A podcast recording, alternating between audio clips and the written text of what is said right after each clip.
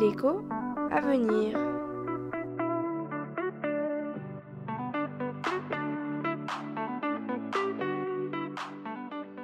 J'aimerais savoir quel est le rôle de la Banque Centrale Européenne.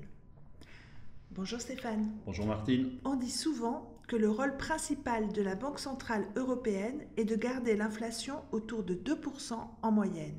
Mais Stéphane, comment s'y prend-elle? La BCE dispose d'instruments de politique monétaire pour influencer l'économie et arriver à ses objectifs.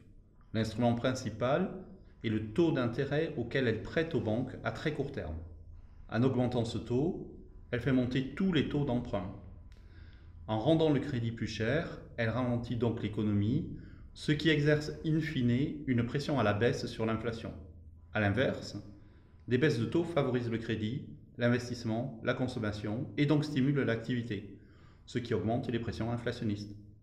Mais c'est le seul moyen qu'a la BCE pour amener l'inflation autour de sa cible?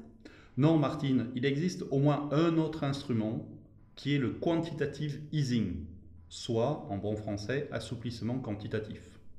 Cet outil est particulièrement utile en cas de crise de liquidité et en cas de risque de déflation lorsque les taux sont déjà très faibles. En achetant des titres, la Banque centrale soutient le prix des actifs et met de l'argent dans l'économie et les marchés financiers. Cela améliore les conditions de financement à court terme, mais aussi à long terme, et stimule ainsi l'économie.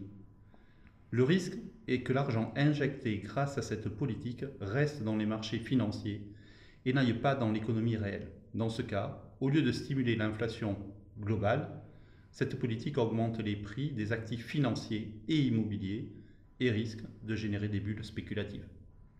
Mais j'avais compris que le quantitative easing avait surtout permis d'éviter une explosion de la zone euro.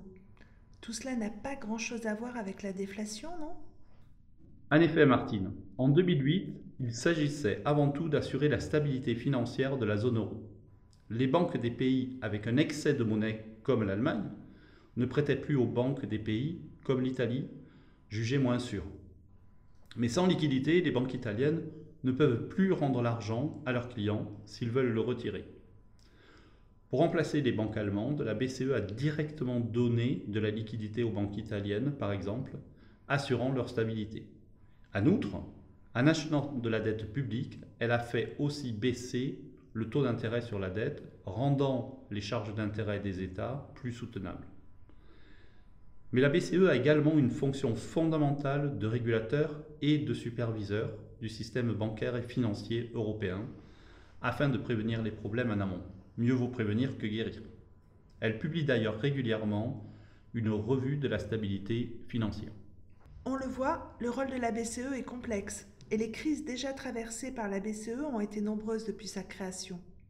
Le taux d'intérêt est son instrument principal, auquel il faut ajouter les politiques quantitatives d'injection de liquidités dans le système économique et financier à court et long terme.